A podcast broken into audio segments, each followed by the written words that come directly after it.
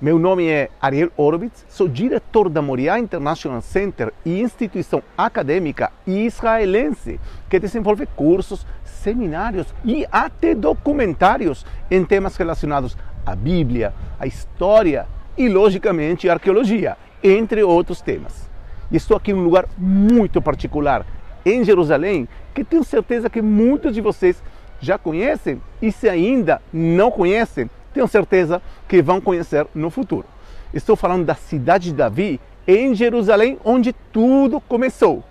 E atrás de mim vocês podem ver o Monte das Oliveiras, as muralhas da cidade velha, e daqui vamos iniciar nosso evento hebraico bíblico para todos. E aqui, desde a cidade de Davi, onde tudo começou, vocês podem ver essas pedras aqui, que são testemunha da presença do rei Davi, talvez aqui mesmo está o palácio dele, e de toda a dinastia dos reis da Judeia que você lê na Bíblia hebraica. Essas pedras aqui foram testemunha também de inúmeros diálogos de reis, ministros, profetas. E você já parou para pensar em que idioma eles falavam há 2.500 ou 3.000 anos atrás? Sim, você acertou. Eles falavam em hebraico. E se eu te digo que você pode entender a língua do rei Davi, do rei Ezequias que estavam por aqui, ou do profeta Isaías, você acreditaria? Estou falando isso porque tenho certeza que você também pode aprender essa apaixonante língua e entender a Bíblia no seu idioma original e sem intermediários.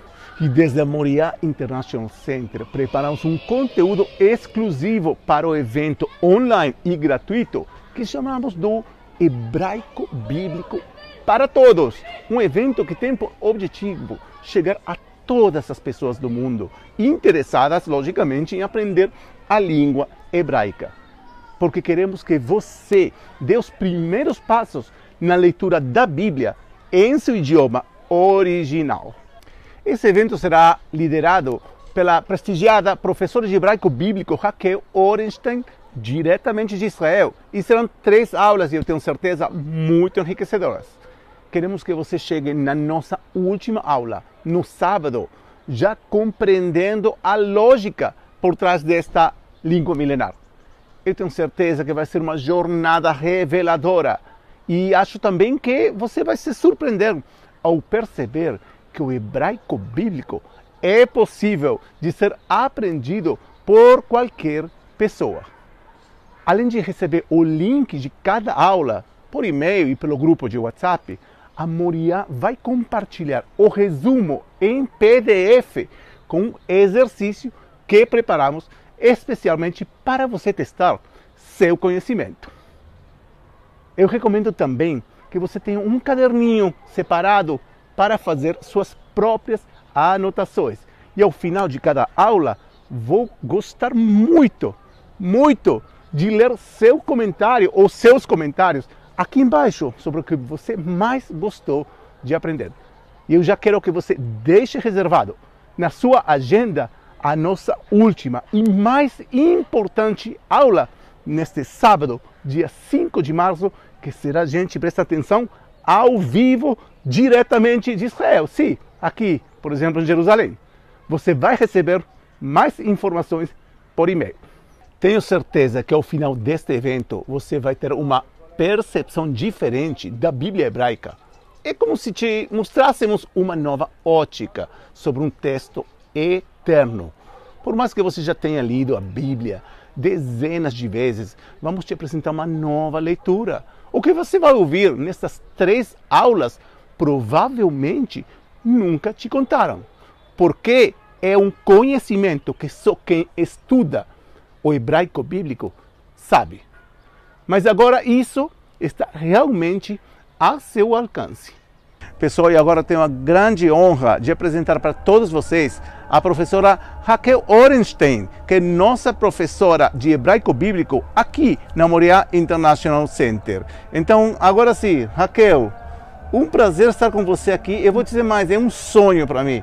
Você lembra que já desde o ano 2011 Estamos falando de quase mais de 10 anos. Estamos conversando sobre fazer cursos de hebraico bíblico e levar essa fantástica experiência cultural, intelectual e espiritual para o mundo inteiro. Então, um grande prazer que você está aqui conosco. Igualmente. E bom dia nesse lindo dia aqui em Jerusalém.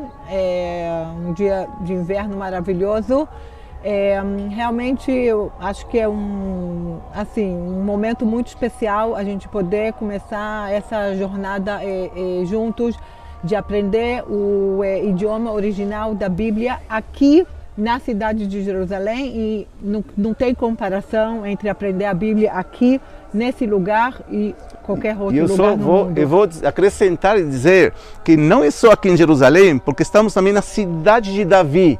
A cidade de Davi, para aqueles que não conhecem, é a antiga cidade de Jerusalém conquistada pelo rei Davi, capital do reino de Davi e do reino unificado, ou seja, um sítio arqueológico impactante. Então, estando aqui, iniciando esse seminário, esse evento de hebraico bíblico para todos, é uma grande, grande honra e um orgulho. Exatamente, e especialmente eu acho porque nessa época, quando a cidade de, de Jerusalém era a cidade de Davi, o idioma do hebraico era um idioma também, não só escrito, mas também um idioma, obviamente, é, é falado. Então a gente está aqui realmente nesse berço da cultura, da tradição, da Bíblia, do hebraico, tudo aqui junto nessa linda é, parte da cidade de Jerusalém. Eu justamente antes estava falando que, e, quando estava aqui e falei para todo mundo, que estamos num lugar que há mais de 2.500, 2.700, 3.000 anos você ouvia hebraico nessas ruas, nessas ruínas aqui. Então, realmente é um, um, lugar muito especial. Mas, Raquel, tem muitas pessoas que te conhecem, você já está muitos anos ensinando hebraico bíblico, mas para aqueles que ainda não te conhecem, gostaríamos se você pode se apresentar. Claro. Bom, meu nome então é Raquel, eu nasci no Rio de Janeiro e eu vim morar aqui, nessa linda cidade de Jerusalém, quando eu era pequenininha, não vou dizer exatamente quando é, com a minha família e desde então eu realmente é, me dedico é, ao estudo do hebraico, é, ao estudo da história é, do, é, de Israel, do povo judeu. E tudo isso junto faz com que a gente realmente juntos vamos poder descobrir essa riqueza incrível do hebraico bíblico e da cultura que a gente pode encontrar dentro da Bíblia. Agora, Raquel, tem muitas pessoas que consideram que hebraico deve ser uma língua super difícil. E você já está há anos ensinando hebraico bíblico para pessoas que não tinham ideia nem como desenhar a letra Aleph. Agora, minha pergunta, e a pergunta para todos, né? A resposta para todos. É difícil aprender hebraico? Olha só, vou te dizer um segredo. É, difícil não é, porque a gente faz isso junto, com muita paciência, com muita dedicação, com muito amor e aos pouquinhos é uma coisa linda, junto com os alunos, ver como é realmente a gente vai descobrindo é, essa nova língua, essa nova, é, esse novo alfabeto, as novas palavras, o novo dicionário. E como a leitura da Bíblia, essa Bíblia tão amada, tão conhecida, vai recebendo aos pouquinhos novas, é, é novos enfoques, novas interpretações. E tudo isso a gente faz junto, porque junto é o nosso segredo.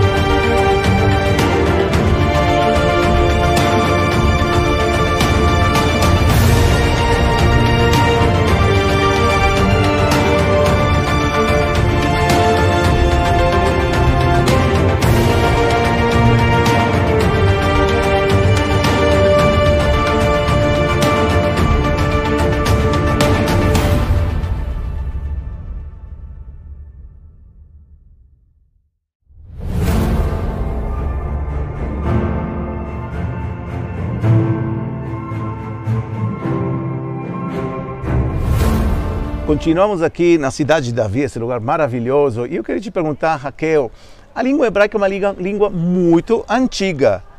você pode nos dizer desde quando que temos a língua hebraica, o alfabeto das letras do hebraico? Olha só, Ariel, eu acho que é uma excelente pergunta e também não existe nenhum lugar melhor no mundo todo do que aqui na cidade de Davi, na cidade de, que está dentro da cidade de Jerusalém, de contar um pouquinho sobre a história dessa língua maravilhosa e tão, tão, tão, tão antiga e especial.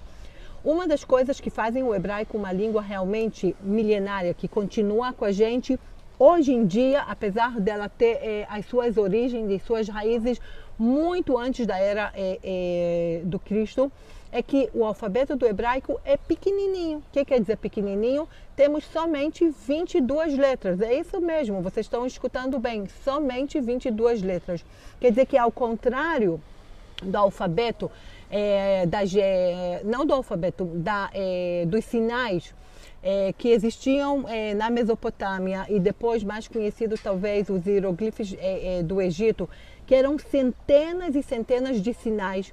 E isso fazia com que a possibilidade de escrever era uma possibilidade que era é, somente para muitas poucas é, pessoas que podiam realmente lembrar centenas e centenas de sinais. O hebraico é outra coisa. O hebraico já tem um alfabeto somente 22 letras. E 22 letras é uma coisa que todo mundo já pode é, conhecer, entender e aprender. Então, realmente, desde a conquista de Josué até a destruição do segundo templo, que está aqui logo é, é aqui é, em cima, é, o hebraico era um idioma escrito, um idioma falado e um idioma, obviamente, cotidiano. É, depois ele vai continuar, depois da destruição é, do segundo é, templo, quando o povo de Israel vai ser realmente é, expulso aqui dessa cidade maravilhosa, o idioma vai continuar sendo é, é, falado em dimensões talvez menores, mas nós, por exemplo, podemos nos orgulhar com o fato que o Dom Pedro II sabia não só falar hebraico, mas também escrever hebraico. Isso quer dizer, isso é uma prova muito óbvia e muito especial, eu acho, para gente, de saber que o idioma do hebraico continuou sendo um idioma é, é, falado, conversado e usado durante milhares e milhares de anos é, é seguido. Eu acho que é, o que é a, a possibilidade da gente de ler a Bíblia no idioma original, o que ela traz para a gente é a compreensão de ver e sentir, realmente sentir a ligação entre a língua e é, a cultura, porque é, o vocabulário é bíblico. A, é, a gente aqui pode realmente conhecer o pensamento. O escritor está escrevendo em sua língua e ele traz a língua, ela representa toda essa riqueza dessa tradição maravilhosa que foi é, criada, nascida aqui e desenvolvida aqui na cidade de Jerusalém. Então, fico pensando que você falou que de repente aparece a língua hebraica, né, com 22 letras, que tinha línguas paralelas, Mesopotâmia, Egito, com centenas de, de, de, de desenhos, né, vamos dizer assim, de figuras. E, quer dizer que então que o hebraico antigo, quando nasce, foi uma revolução então para a humanidade.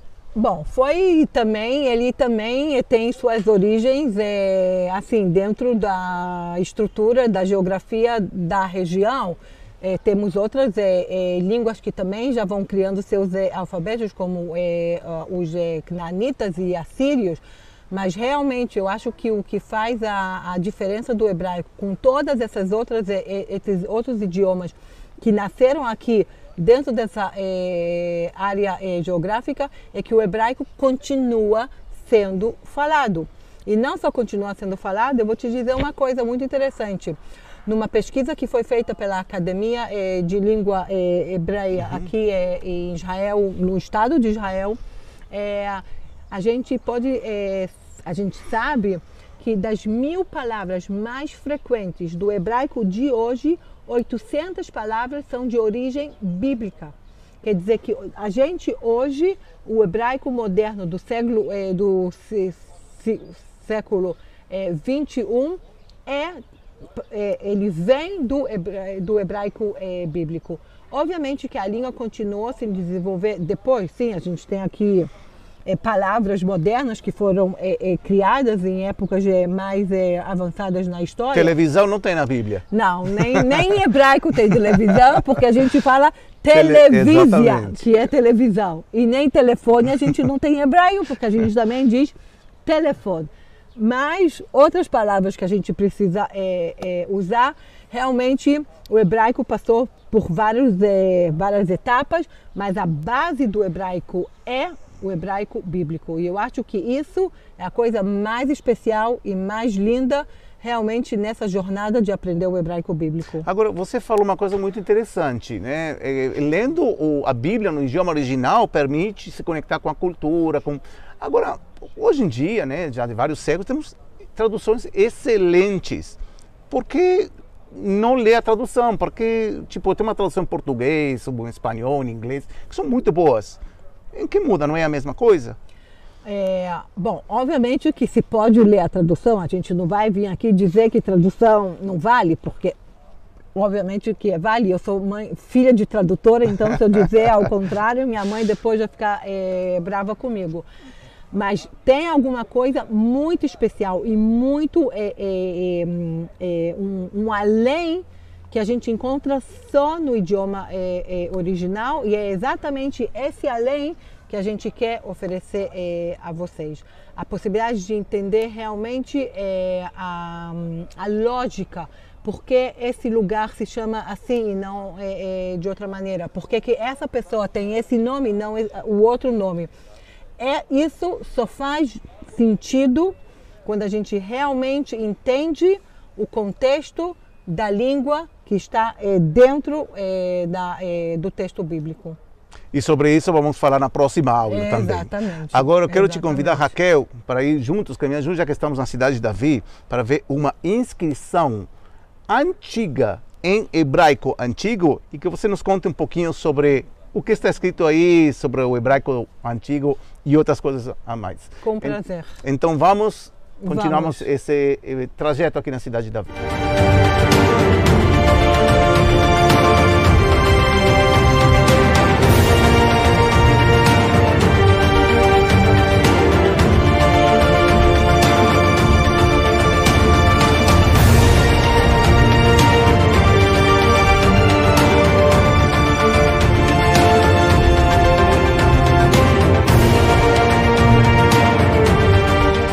Estamos aqui em um lugar muito especial. Todos os lugares são especiais, mas aqui, se falar de hebraico bíblico, é um lugar super especial. Porque aqui, nesse mesmo lugar onde estou aqui, 20 metros por debaixo da terra, foi encontrado essa inscrição que está aqui. Agora vocês estão dizendo, peraí, você está tocando uma inscrição antiga? Não, essa é uma réplica, por isso posso tocar e não tem problema. O original está no Museu de Istambul. Por que está em Istambul é outra história, não vamos entrar nisso agora. Mas por que isso é importante? Porque aqui foi encontrada uma inscrição que data do século 8 antes da era cristã, ou seja, estamos falando de 2800, 2700 anos atrás, onde temos uma inscrição em hebraico, que o que está escrito aqui é o detalhe de duas equipes de trabalho que estavam escavando o túnel, o famoso túnel de Ezequias, para conectar o manancial do Gihon com a piscina de Siloé. Isso vocês podem ler também na Bíblia. Agora, em, com, em relação a hebraico bíblico, aqui está, como já dizia, a descrição da felicidade dessas duas equipes que se encontraram, um escavando daqui, outro daqui, se escavaram no meio. E agora, se eu quero chamar novamente a professora Raquel Orenstein, que está aqui e eu queria te perguntar uma coisa, Raquel, que é muito, muito, uma coisa muito curiosa. Estamos aqui uma inscrição, já falei que é uma réplica, mas eu estou aqui já morando em Israel 30 anos. Eu posso dizer que sei hebraico muito bem, estudei hebraico, eu me formei em hebraico, tudo, até sonho em hebraico. Agora, quando eu vou ler essa inscrição aqui, Raquel, com toda honestidade, eu não entendo nada, não consigo ler isso. Porque esse hebraico, essas letras, são bem diferentes do hebraico que lemos hoje. Bom, não se preocupe, você está em boa companhia. realmente a gente, apesar que a gente é, conversou antes, a gente disse que realmente essa língua é uma língua viva, que está viva é, durante milênios e milênios, é, milhares de anos. Obviamente, como qualquer outra coisa que é vivo, ela vai se desenvolvendo, vai se modificando. E também o alfabeto hebraico também passou por isso. É, um, e o que a gente pode ver aqui interessante, por exemplo, essa letra aqui é a letra Aleph. A letra Aleph, que é a Olha primeira só. letra do, do alfabeto. Aleph. Agora, o que, que a gente vê aqui não é exatamente o Aleph que a gente vai ver hoje na tecla do computador ou é, no caderno do meu filho da, é, da escola. Aqui tem uma tipo de uma, é, uma um, uma época é, de é, passagem, tá? Como a gente conversou antes, realmente antes do alfabeto tinham essas, esses finais da Mesopotâmia, do, do hieroglifo uhum. de, do Egito, e obviamente essa ideia que um sinal, ou seja, um desenho, pode representar uma letra, é algo que continuou.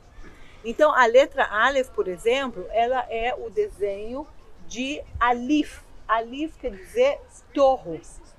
É, o touro, ele é, começa com a letra Aleph. Alif. Alif quer dizer touro.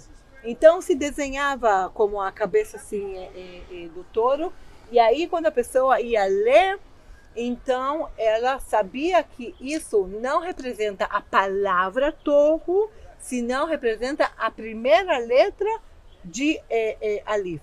Agora, quando a gente vai vendo é, aos pouquinhos como é, o vocabulário, o, o, alfabeto, as letras, a forma de como se escreve as letras, vai aos pouquinhos se modificando até chegar na forma atual. A gente vê que tem uma diferença, mas não é uma diferença assim gigantesca que a gente diz como eu cheguei daqui para ali, senão a gente pode realmente sentir é, essa, é, essa transição, essa modificação, esse desenvolvimento, obviamente com a ajuda de pesquisas, de é, é arqueologia é, uhum. e documentos e outras escrituras que foram encontradas em Israel e em outros sítios é, arqueológicos. Porque essa época da, do século 7 o século 8 é uma época muito rica do ponto de vista da língua temos já várias escrituras, é, várias, algumas é, escrituras que realmente é, mostram para gente como o escrever hebraico nessa época já era algo que era parte do conhecimento é, geral é, é, do povo. E qual então a origem do desenho atual desse hebraico de letras quadradas, né, como se diz? Por exemplo, se eu abro uma Bíblia, eu vou ver um, né, um idioma que não bem diferente, mas um pouco diferente disso. Qual a origem dessa, desse alfabeto, desses desenhos da, da, Bom, do alfabeto hebraico? da origem realmente do alfabeto aqui é, da, dos alfabetos é, é, semíticos aqui é, da área geográfica. E eu acho que só assim para a gente é, também entender um pouquinho, é que quando a gente abre hoje a Bíblia, essa Bíblia que a gente pode comprar na loja ou a Bíblia que a gente pode abrir na internet, uhum. a gente vai ver não só letras, senão a gente vai ver o como a gente gosta de, de chamar pontinhos. Os pontinhos. E esses pontinhos, eles são uma outra história, eles são uma coisa muito mais recente, eles já levam a gente para o desenvolvimento da língua na era comum não aqui em Jerusalém, que Jerusalém nessa época já não era parte é, é, do reino, o reino de Judéia já era, é, já não era parte do povo, já não era parte do povo do reino de Israel, do povo judeu, mas senão lá da cidade de Tibérias, hum. aquela cidade linda que fica aqui no norte de Israel, perto do mar, na beira do mar da Galileia. E isso já é uma outra história, realmente, é um outro desenvolvimento, uma, uma nova etapa da língua, é, como, e que está ligada ao fato que a gente já mencionou antes, quando a gente estava sentado lá em cima, que o alfabeto só tem 22 letras. Por que, que ele tem só 22 letras? Porque a gente não tem vogais. Hum. E as nossas vogais, as vogais do hebraico, elas são esses esses que a gente gosta de chamar de pontinho, tá? Mas eles são foram acrescentados mais tarde, é, já com um pensamento que agora, no momento que o povo não está só vivendo em um lugar, em um centro, ele começou agora a estar tá, é, é, no exílio, ele está agora já é, assim, mais é, espalhados assim. Espalhado, exatamente. Então é preciso tomar muito cuidado é, com a pronunciação, não uhum. só com como a gente escreve, mas também como a gente fala. E falar sem vogal, a gente sabe que meio que complica é, as coisas. Então isso se acrescenta. Mas até hoje, se a gente vai na sinagoga, por exemplo, e a gente lê o livro da a Bíblia, uhum. não no livro é, assim comprado, é, nos rolos, não os rolos maravilhosos que a gente sabe que é o, uhum. a origem lá dos rolos do é, Mar Morto. Então, nesses rolos é, é do, do, é, da Bíblia, a gente ainda vê é, como realmente o hebraico que está escrito lá, ele não tem pontinho. Uhum. Eu posso contar uma coisa que eu imagino que você também pode contar, que quando o meu filho, meu filho fez bar mitzvah, uhum. agora é, há pouco tempo atrás, Bar mitzvah é uma coisa, é uma tradição é, é, judia muito é, central, muito linda, que é quando o menino chega aos 13 anos, ele começa é, a ter o direito de é, ler é, individualmente, independentemente, a, a, o livro da Bíblia. E meu filho meio que se assustou, porque ele abre lá os rolos e ele vê cadê os pontinhos. E ele também teve que esse mesmo é, susto Isso. que você teve agora, ele também teve, mas um pouquinho com uma boa professora. com é, certeza, em casa. Em casa, a gente chegou lá e ele conseguiu ler sem os pontinhos. Ou seja, que essa questão das vogais, os pontinhos que, que nascem em Tiberíades, tem a necessidade, uma necessidade política ou geográfica do momento desse exílio, a necessidade de unificar, né, que todo o povo judeu leia a Bíblia, a Torá e o resto dos livros da Bíblia de uma forma unificada. Exatamente. E isso vemos praticamente até o dia de hoje, que às vezes, às vezes tem alguma entonação, né, alguma coisa diferente, mas é mais ou menos, diria, idêntico. Talvez essa foi a chave né, para manter a língua viva durante tantos séculos. Claro, isso, e como uma língua só, não agora começar a ter vários, eh, várias pequenas eh, línguas que vão eh, ser ter a mesma origem, mas vão acabar acabando sendo tão diferentes. E acho que esse ponto aqui que você mencionou também mostra para gente essa conexão linda é, tão próxima entre a história Isso. e a língua. A gente não pode é, é, compreender ou, ou, conhecer realmente a língua sem conhecer esse recorrido é, é, histórico que vai ao longo é, do desenvolvimento da língua. Excelente, Raquel. Eu ficaria aqui mais uma hora, pelo menos, falando não só dessa inscrição, de outras inscrições, da evolução da língua hebraica. Fantástico, mas por enquanto chegamos ao final da primeira aula, dessa primeira aula da série de três da, eh, do evento Hebraico Bíblico para Todos, para que essa língua fantástica, super interessante, eu diria super filosófica, chegue a todos os pontos do planeta. Então, muito obrigado, Raquel, Obrigada e a gente se vê na próxima aula. Tá legal. Até mais. Shalom.